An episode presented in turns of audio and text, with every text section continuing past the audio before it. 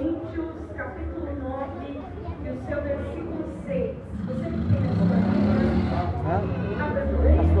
2 Coríntios 9, 6. Eu sei que você já conhece esse texto, mas a gente vai ler junto. Em nome de Jesus.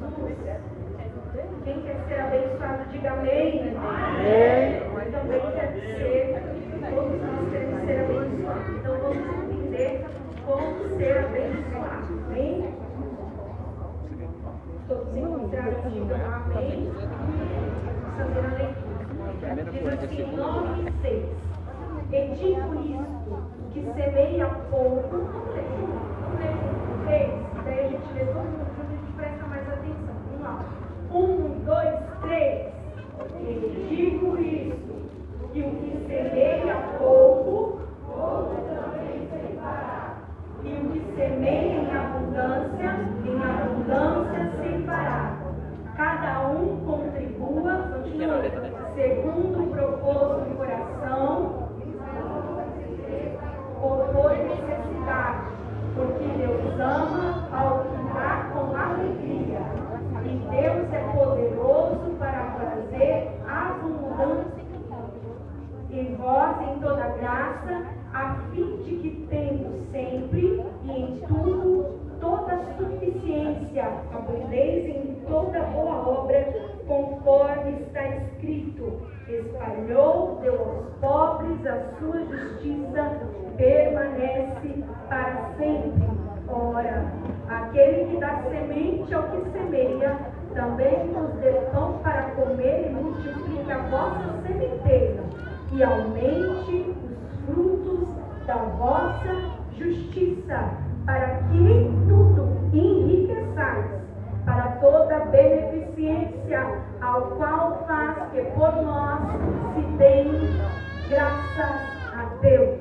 Glória a Deus. O segredo de ser abençoado é semear bastante. Semeou hoje, semeia amanhã, e depois, e depois, e depois. E como que eu colho missionária? Gradativamente. Aquele dia que você olha e fala, meu Deus do céu, da onde eu vou tirar? O que, que eu vou fazer? Deus vai olhar lá no seu histórico de semeadura, preconiza mais e vai dizer, hoje você vai colher a oferta que você plantou lá naquele culto de domingo. Vou abrir essa porta, vou fazer você entrar por ela e contar testemunho de vitória. Quem quer isso, diga amém. É assim que Deus faz. Ah, eu fiz um voto há dois meses atrás. Quem viu o voto? Deus. A oferta? Deus. O dízimo? Deus. No dia certinho que você precisar da providência de Deus, a providência de Deus bate na tua porta. A providência de Deus vem até você. Você vai pensando que é uma coisa, de repente você chega lá e Deus muda tudo para te favorecer. O que, que foi? Foi a semeadura do culto de domingo, do culto da terça, da quinta, foi o banco que eu fiz. Deus não deve nada para ninguém. Então contribua com amor, com alegria, para que você possa viver um melhor de Deus na sua vida. É tão gostoso quando você semeia com alegria. Eu não sei você, mas dá uma alegria de você poder ofertar, não é verdade? Aí você começa a pensar, você fala, meu Deus do céu, olha, eu não tinha isso, eu não tinha aquilo, Deus está provendo aqui, Deus está fazendo ali. Ou às vezes você está passando por uma situação difícil. E é nessa hora, dessa situação difícil, desse aperto, que você vai ver a providência do Senhor. Sabe por quê? Deus é especialista em fazer milagres. Então ele faz o seu pouco se tornar em muito. Eu gostaria que você pegasse a sua oferta com base nessa palavra de semeadura. Que você planta hoje, planta amanhã e vai plantando. Não deixe de plantar nunca no reino do céu. Sabe por quê? Deixa eu te falar um negócio. Você compra um, você vai no shopping, você compra um negócio lá, e você traz aquele negócio para casa e acabou. E na final, Senhor, nós te glorificamos, porque o Senhor tem suprido a necessidade da tua igreja. Nos ajuda a permanecer fiel no nosso dízimo e na nossa oferta, noite queremos te apresentar. Receba, Pai, o nosso dízimo, nossa oferta. É o que nós te pedimos e te agradecemos em nome de Jesus. Senhor, graças te damos essa noite pela tua presença, pelo teu Espírito Santo aqui conosco. Use, Deus, a vida do nosso pastor. Fale conosco, Senhor, conforme a tua vontade. É o que nós te pedimos, no nome de Jesus. Meus amados, desejo cumprimentar a sua paz do Senhor. Amém. Profeta Ezequiel. Capítulo de número primeiro.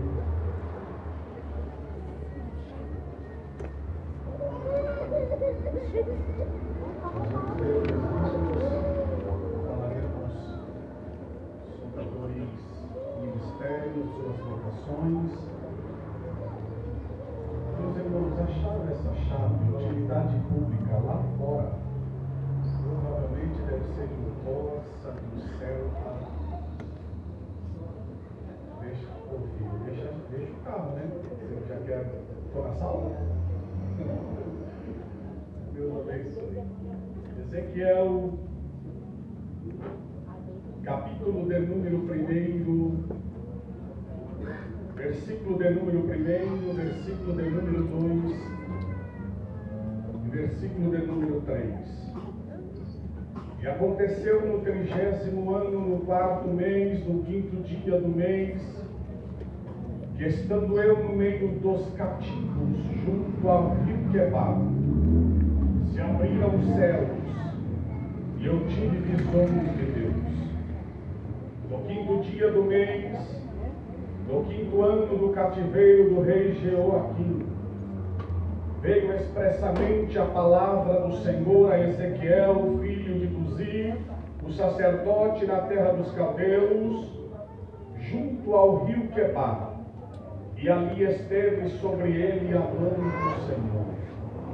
Jeremias capítulo de número 1, versículo de número 5, serão sobre esses dois homens que eu quero falar esta noite. Jeremias, capítulo de número 1, versículo de número 5. Antes que te formasse no ventre te conheci, e antes que saístes da madre te santifiquei e as nações te dei por profeta. Quem tem lugar se assente, magnificando o nome do Senhor. Meus amados, para nós, depois de uma semana fora, retornarmos à nossa casa. Aqui é a nossa casa. Constitui-se para mim, para minha esposa, um motivo muito grande de alegria. Foi uma semana Deus testou o nosso chamado. Foi uma semana que Deus testou o nosso ministério. Foi uma semana que Deus testou a sabedoria que Ele mesmo nos deu. Foi uma semana que Deus testou a nossa perseverança. Mas chegamos aqui ontem pela madrugada, ávidos de que Deus fez o que tinha de ser feito. Deus é bom o tempo todo. Satanás não fez o que queria fazer, porque a última palavra quem dá é o nosso Senhor. Tenho hoje o privilégio de pregar com um microfone mais top que a nossa igreja já teve. Quero louvar a Deus, a este anônimo que abençoou esta casa. Aqui está em mãos o microfone que é um dos melhores microfones. Deu, o microfone está bom, deu problema na caixa. Deus nunca me deixa 100%. Mas estamos felizes, o microfone não vai mais pilha. Quando acabar aqui, ele vai direto na base, vai ser carregado via USB. Você pode dar glória a Deus? A nossa igreja está ficando chique. Amém. Queridos, Eu preciso que você dobre a sua atenção, porque eu serei muito simples e objetivo. Deus enviou teu filho Jesus, tabernaculou-se entre nós. Por três anos e meio, ele falou acerca dos mistérios do reino. Algumas coisas Jesus permitia que os discípulos disseminassem aos demais. Outras coisas, o Senhor dizia: não fale. A pergunta é: por que é que algumas coisas Jesus dizia aos discípulos: ide por todo mundo e pregue? Outras, Jesus dizia: não conte a ninguém. Vou dar um exemplo. Em Mateus capítulo de número 17, versículo de número 9, depois da transfiguração que estava ali, os profetas, que estava ali Elias, Moisés e Jesus transfigurado, Jesus disse: O que você viu, não conte a ninguém. Eu entendo que o reino dos céus é muito diferente do que o reino aqui na terra. Aqui na terra, eu sento, eu aprendo, eu levanto e eu falo. Por exemplo, eu estudo matemática, não sou de exata, sou de humanas. Eu estudo matemática, então eu tenho autoridade para ensinar sobre a matéria. No mundo espiritual, não é a minha vontade para levantar e ensinar. No mundo espiritual é totalmente diferente. Eu posso até sentar, eu posso até fazer, mas a autoridade de levantar para falar, quem determina isso é Deus. É por isso que Deus ele não nos vai fazer e não vai facilitar a sua, o seu caminho. Pastor, o que é que o Senhor está falando? Deus não facilita chamado. Deus não vai facilitar para quem quer ser alguma coisa no reino. Sempre vão ter processos, provas, intempéries, e é neste processo que Deus vai tratando, forjando quem eu sou de fato diante da Sua presença. Deus, Ele sempre vai testar a gente. Deus sempre vai mudar alguma coisa em nós. E a gente não gosta disso. Deus sempre vai mudar alguma coisa que eu quero, mas nem sempre o que eu quero é o que Deus quer. Eu vou repetir isso porque aqui é o cerne, é a base do sermão esta noite. Deus às vezes vai mudar o que eu quero, porque nem sempre é o que eu quero, sempre será o que Deus quer. O que o Senhor está falando? A minha vontade não adianta porque não vivo mais eu, é Cristo que vive em mim. Esse negócio de cristão ter livre-arbítrio, de levantar pela manhã e dizer eu vou fazer isso, pode ser tudo menos cristão, porque cristão quando levanta pela manhã diz assim, Senhor me guie por onde o Senhor quer me guiar. Me leve para onde o Senhor quer me levar. E o que nós faríamos? se a gente programasse toda a nossa vida e viesse Deus e dissesse assim, não é do seu jeito, é do meu jeito. Pastor, para eu entender, eu vou explicar. Imagine você estudando para ser alguém. E de repente você entra numa empresa muito boa e começa a ganhar muito dinheiro. Você é eleito pela empresa dois anos o melhor gerente daquela empresa. E aí, você vai ser o supervisor mais novo da empresa. O seu salário iria triplicar.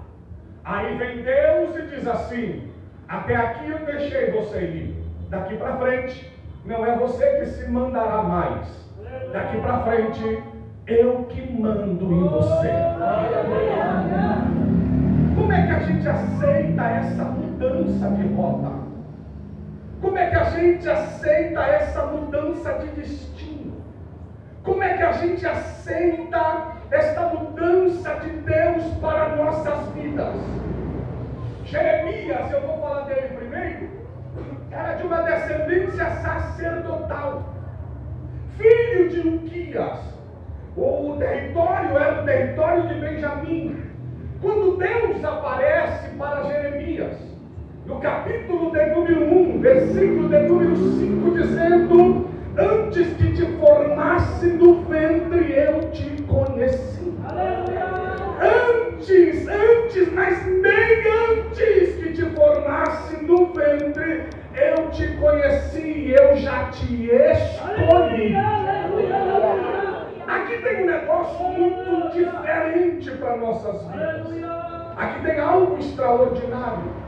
Aqui tem algo que a gente precisa compreender que não vivo eu. É a vontade de Deus que prevalecerá na minha vida. E já vou adiantar. E não adianta brigar com ele. Você vai perder a vida. Papai te chamou pelo teu nome aqui hoje. Não adianta fazer biquinho, não adianta fazer corpo mole. Ele vai te colocar, vai te pressionar até você fazer o que ele quer que você faça.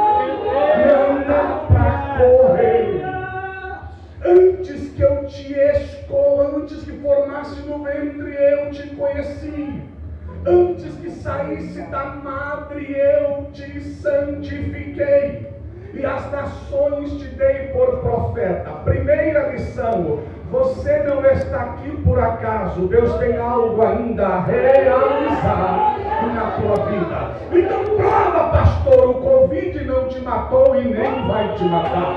Enquanto você tiver promessa de Deus e se posicionar para que a promessa de Deus se cumpre, nenhum mal chegará à tua tenda chegará nela, Deus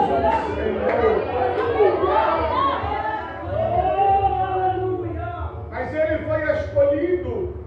E Jeremias, aqui no capítulo 1, versículo de número 5, tinha 20 a 22 anos de idade. Não era nenhum menino. Quando Deus chega para ele dizendo: Jeremias, eu te escolhi. Há 22 anos atrás. Tu estava no ventre de tua mãe. E eu te escolhi para algo extraordinário. É interessante. E eu preciso descodificar isto. Que Jeremias era de uma linhagem sacerdotal. Jeremias estava estudando para ser sacerdote. Naquela época, quatro coisas precisavam ter para ser sacerdote. Primeiro, ser da tribo de Levi, Jeremias era. Segundo, de linhagem sacerdotal, Jeremias tinha. Terceiro, o templo tinha de estar funcionando, o templo estava funcionando. Quarto, e aí o mais importante, precisava estudar dos 12 aos 30 anos de idade. Com 30 anos de idade, então, oficializava o sacerdócio. Jeremias tinha 22 anos de idade. Então Jeremias estava estudando para ser sacerdote cerca de 10 anos já. Vem Deus e diz assim: Jeremias, valeu o teu estudo, mas eu não vou te chamar para o sacerdócio. Eu estou te escolhendo para ser profeta. Imagina Jeremias dizendo: 10 anos o Senhor me deixou na escola. E sacerdote é tão gostoso que sacerdote ouve o povo e leva para o Senhor. Agora o Senhor quer me fazer profeta que ouve do Senhor e leva para o povo. Eu não sei o que o Senhor vai falar para o povo. Sacerdote recebe presentes, sacerdote recebe abraços, Sacerdote recebe afagos e profeta entrega o recado e vai para o calabouço. Ninguém gosta de profeta. Ninguém gosta de palavra que confronta. Todo mundo gosta de chave na mão. Todo mundo gosta de porta aberta. Mas quando Deus levanta o profeta dizendo, põe a casa em ordem, porque certamente vai morrer e não vai viver, o profeta precisa sair pela porta do fundo. Jeremias estudando para ser sacerdote. Vem Deus e muda tudo, dizendo, tu vais ser profeta. Aleluia. A única coisa de viver o que Deus tem para você em plenitude é aceitar o que Deus te escolheu para ser. Preciso repetir essa frase. A única coisa de viver o que Deus tem para você em plenitude é aceitar o que Deus escolheu você para ser. Olha! A única forma de viver em excelência o teu chamado é aceitar o que Deus lhe chamou para ser. E eu tenho um recado de Deus para você: não brigue com Deus, não, não brigue,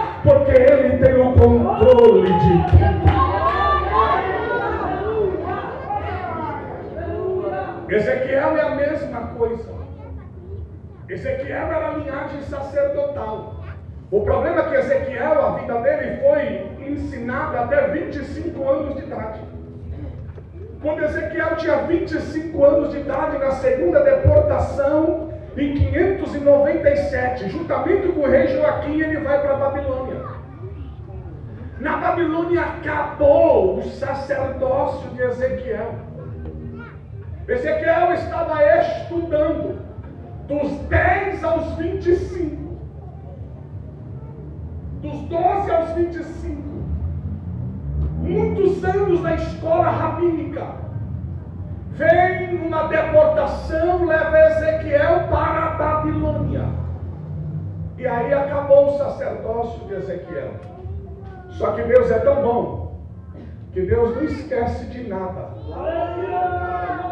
Tu faz um voto um, um mês passado e quando tu vai entregar no mês seguinte, tu fala, Deus, eu nem lembro o que eu pedi. É.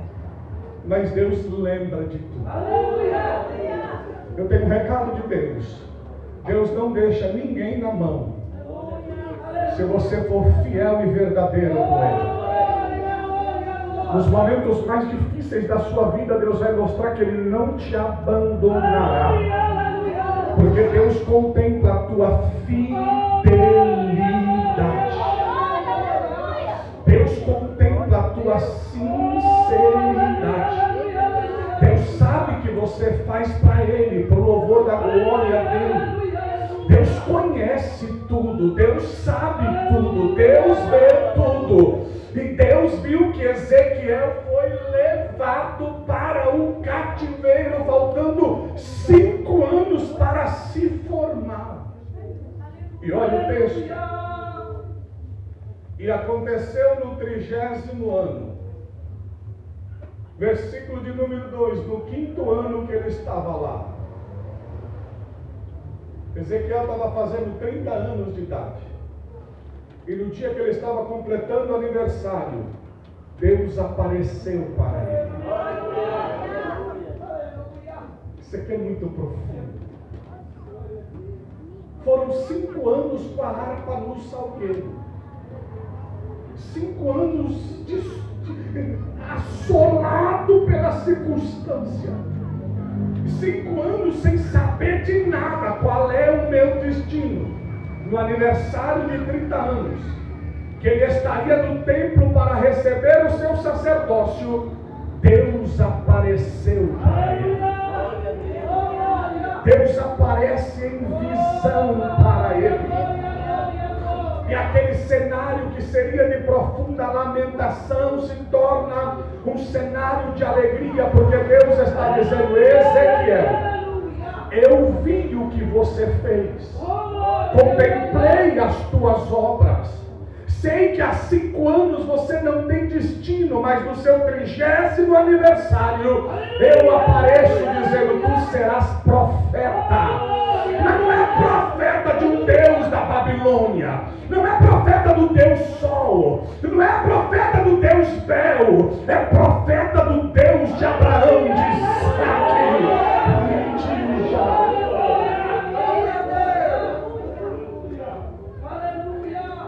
Deus não esquece da gente.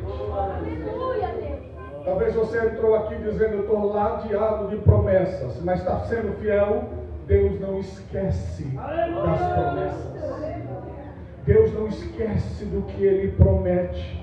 Às vezes Deus muda todas as coisas, não era o que eu queria, não é do jeito que eu queria, mas não é do jeito que a gente quer mesmo. Nunca vai ser. Eu fui viajar na sexta-feira. E eu disse, amor, a gente viaja na sexta, pega a, a, o acampamento com jovens, eu vou dar palestra para eles, no sábado a gente fica de boa, no, no sábado a gente faz reunião com a liderança, porque não dá para ficar de boa, no domingo faz a ceia, na segunda eu volto para São Paulo. Fiquei oito dias em Presidente Prudente. Levantava oito da manhã e ficava das nove até uma, duas da madrugada resolvendo questões e problemas. Então a gente precisa compreender o negócio. Não é do nosso jeito, é do jeito do Deus de Abraão. Não é do nosso jeito, é do jeito do Deus de Isaac e de Jacó. Não é do jeito que eu quero. Deus comanda a nossa vida.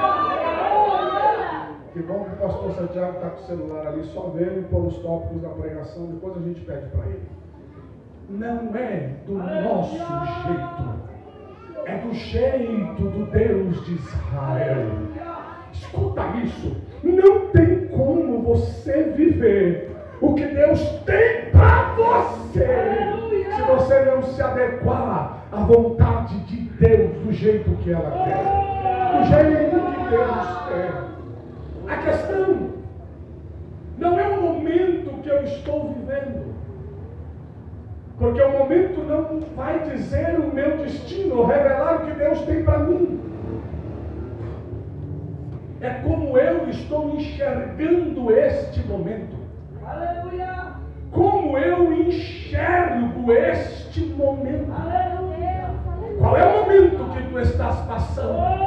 E como tu estás enxergando o momento?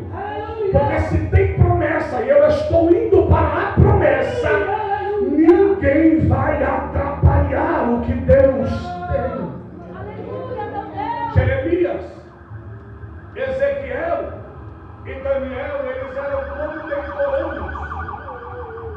Jeremias, Ezequiel e Daniel, eles eram contemporâneos.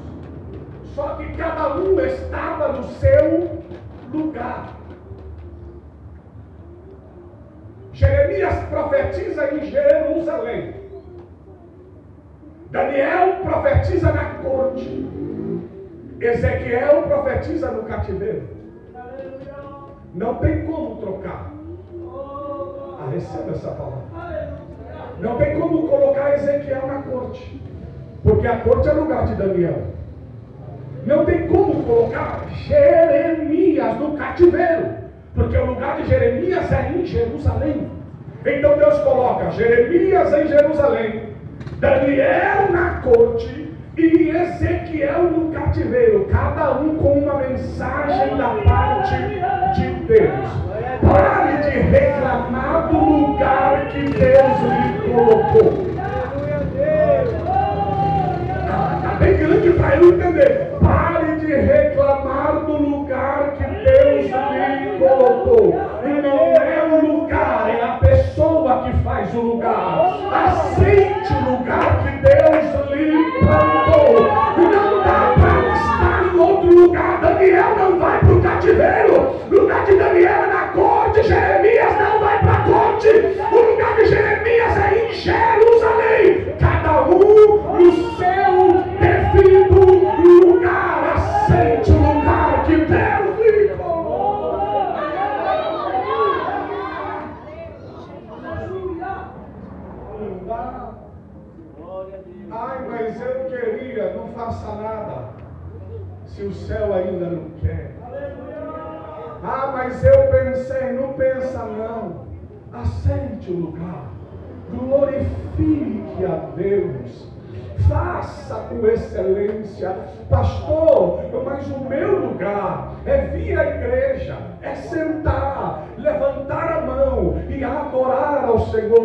Então faça com excelência. Venha à igreja, senta, levante a mão e adore ao Senhor.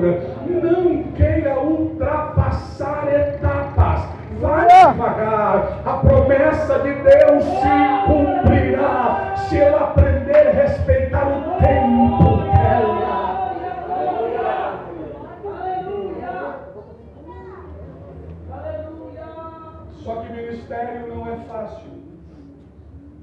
Ministério tem percalços.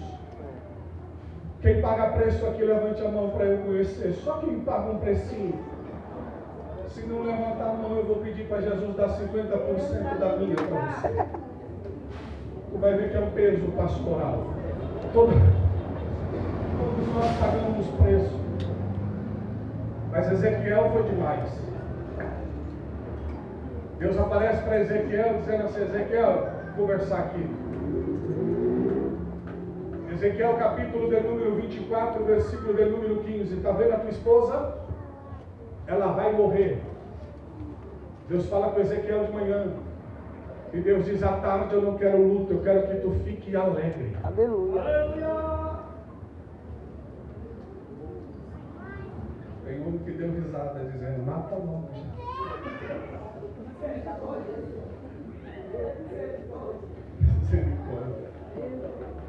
Imagine Deus aparecer e dizer assim: Fulano vai morrer na madrugada, vai enterrar de manhã, e à noite eu te quero cantando, sorrindo.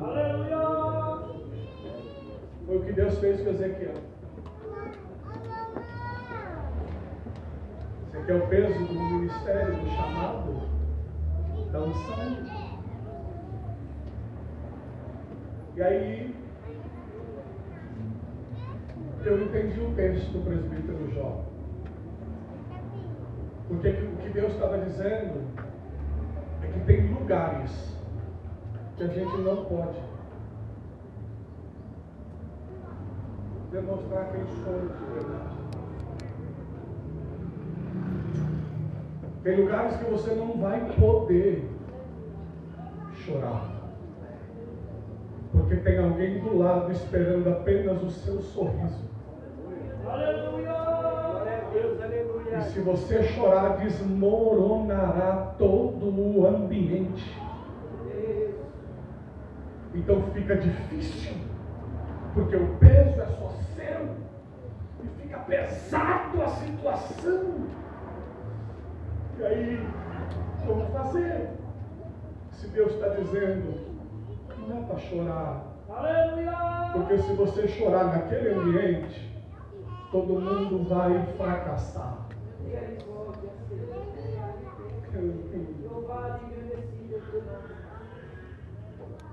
Você não é mendigo espiritual. Você não é mendigo de internet. Desceu aqui. Para de ficar pedindo esmola de internet. Para de ficar fazendo exposição dos teus sentimentos na internet. Ninguém vai lhe ajudar, não. As pessoas vão me olhar e dizer: quero que morra. Para, pelo amor de Deus. Para, por favor. A gente está no nível de soldado ferido, mas vai ter ambiente que a gente não pode mostrar fraqueza. O que Deus estava dizendo para Ezequiel, Ezequiel não mostre fraqueza. Ezequiel é lá naquele ambiente que você não pode mostrar fraqueza. Aqui é lugar, na casa do Pai, é lugar de tirar a armadura, curar a ferida, chorar, gritar.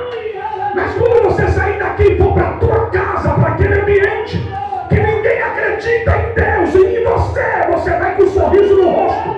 E alguém vai dizer, como é que aguenta essa prova sorrindo? Deus está lhe sustentando.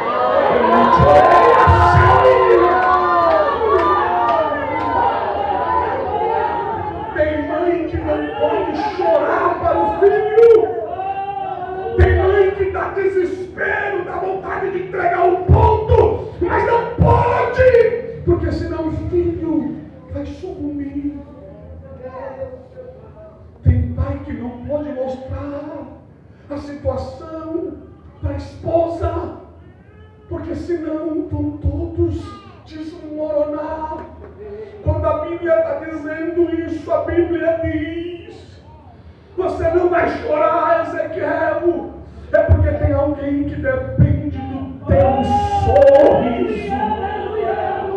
Então está difícil sorrir. Formoseia o rosto. Manda uma mensagem para o teu psique, dizendo: está difícil é nada, eu estou sorrindo. O teu cérebro vai bugar, vai dizer: ela está numa prova, ele está numa prova, mas ele chega no ambiente da prova e sorri.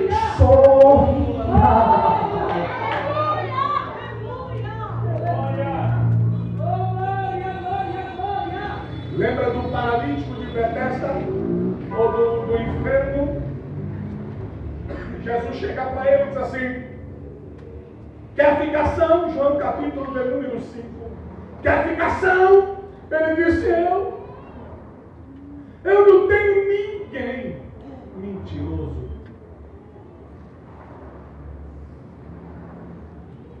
Eu não tenho ninguém que me coloque lá. Ele estava ladeado de pessoas, mas nem sempre ladeado de pessoas significa que a gente tem alguém. Ter pessoas não significa que não estamos em solidão. Solidão não é ausência de pessoas. Solidão é ausência de intimidade. Olha para mim, pastor, explica melhor. Vou explicar em tese. Baixou aqui um psicanalista. Vou explicar em tese. Você vai de manhã, pega o ônibus, e você entra no ônibus, quantos cabem no ônibus? 44? Pode pôr 80 aí, que aqui é assim. Entra no ônibus, e aí você olha no ônibus, todo mundo, e aí você não conhece ninguém. Você está ladeado de pessoas, mas porém está em solidão. Porque solidão não é a ausência de pessoas, Solidão é a ausência de intimidade. Porque quando você conhece alguém, eita Luan, tá indo para onde? Aqui, intimidade. Quer acabar com a solidão? Ah. Quer acabar com a solidão? Quer mesmo acabar com a solidão essa noite? É Mateus capítulo de número 6, versículo de número 6. Ele te espera no teu aposento fechamento é revácia. Entra, fecha a porta do teu quarto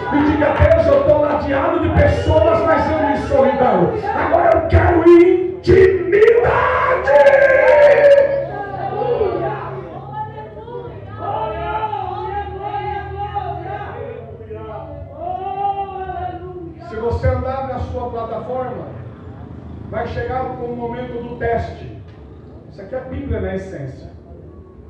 Ezequiel capítulo de número 37. Vamos andar na nossa plataforma?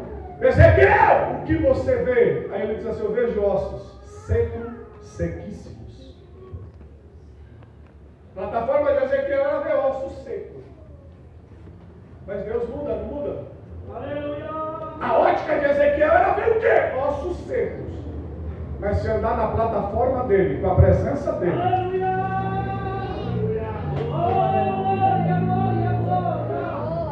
Ezequiel é osso. Deus já está vendo o exército. Não, você não entende, eu preciso explicar. Você só está vendo o osso na frente, não está? Pastor, esse problema é só osso. Esse problema é um osso. Esse problema está sequíssimo. Esse problema já era. Deus já está com a solução lá na frente e você não viu ainda. Então ande com Deus, ande com Deus, ande na plataforma de Deus. Deixa que Deus direcione. Não queira estar onde Deus não quer que você esteja. E não queira fazer o que Deus não quer que você faça. Quando tranquilize o teu coração. Guarda, fique no lugar que Deus te chamou, faça o teu melhor. E Deus está dizendo, ainda que esteja só osso, vai levantar um exército poderoso. Ah, nós estamos na última. Enquanto eu vejo osso seco, enquanto você vê osso seco, Deus está vendo um exército desta situação. Deus está vendo um exército desta situação. Não brigue com Deus. Mas eu era para ser, tu não era, porque não está sendo. Então não era para ser. Não brigue não. Aceita. O problema é que a gente chega para Deus E a gente vê a estrela chamada Jesus na nossa vida. Mas a gente parece aquela criancinha que vai do mar e pega um monte de conchinha na mão. E aí ela pega um monte de conchinha e ela vê uma estrela, coisa mais linda. E ela tenta pegar a estrela e não solta as conchinhas. Se não soltar as conchinhas, não vai pegar a estrela. Se você aparecer diante de Jesus, todo cheio de si, não vai ter ele contigo. O que eu preciso fazer se esvazia. Solte as conchinhas e diga: Deus, eu quero a estrela na minha vida. Eu quero a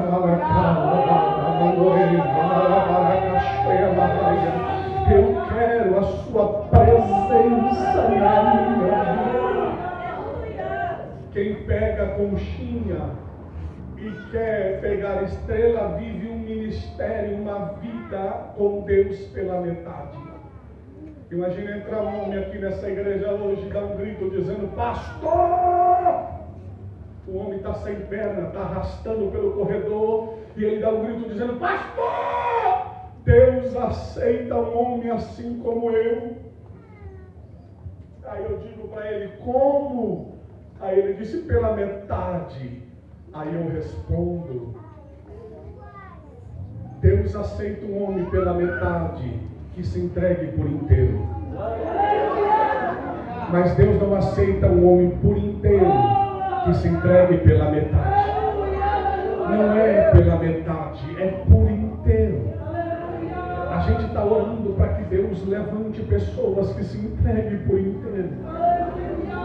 Que solte a conchinha e que viva o extraordinário de Deus.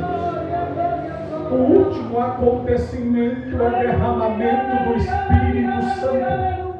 E a pergunta é: a igreja era para estar fervorosa, a igreja era para estar alinhada, a igreja era para estar debaixo de uma autoridade, debaixo de uma unção. E por que é que nós temos crentes fracos, vazios, sem Deus? É porque estão cheios das conchinhas e não soltam as suas coisas, as suas vontades.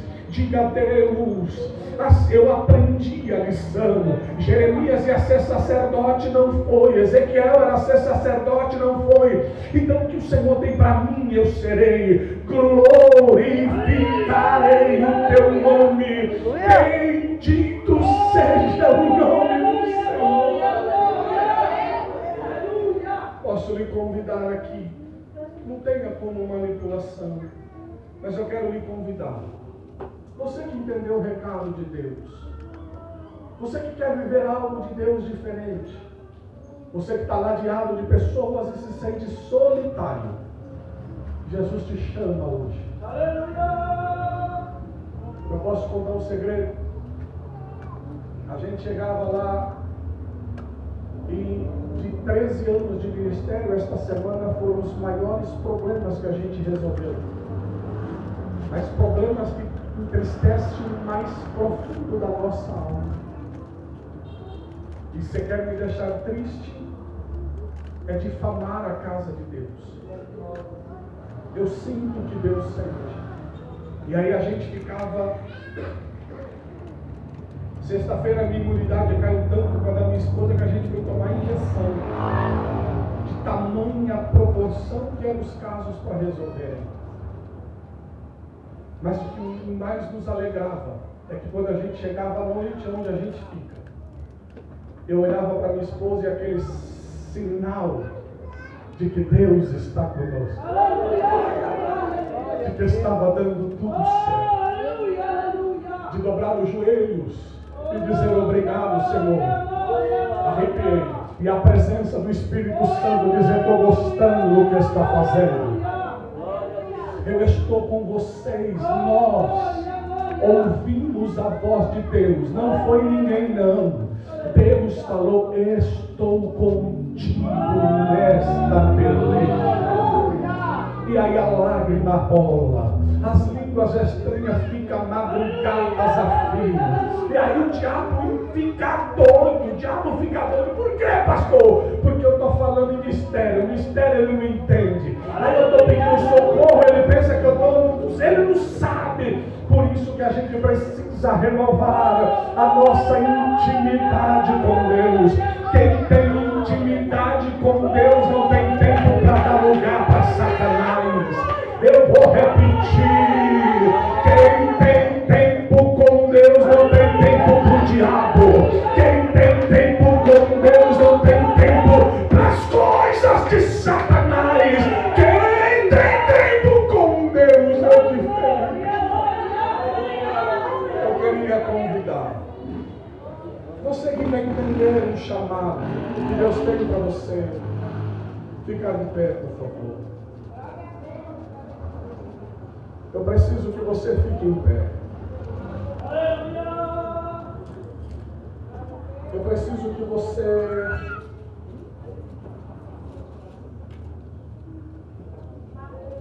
pegue na mão dessa pessoa.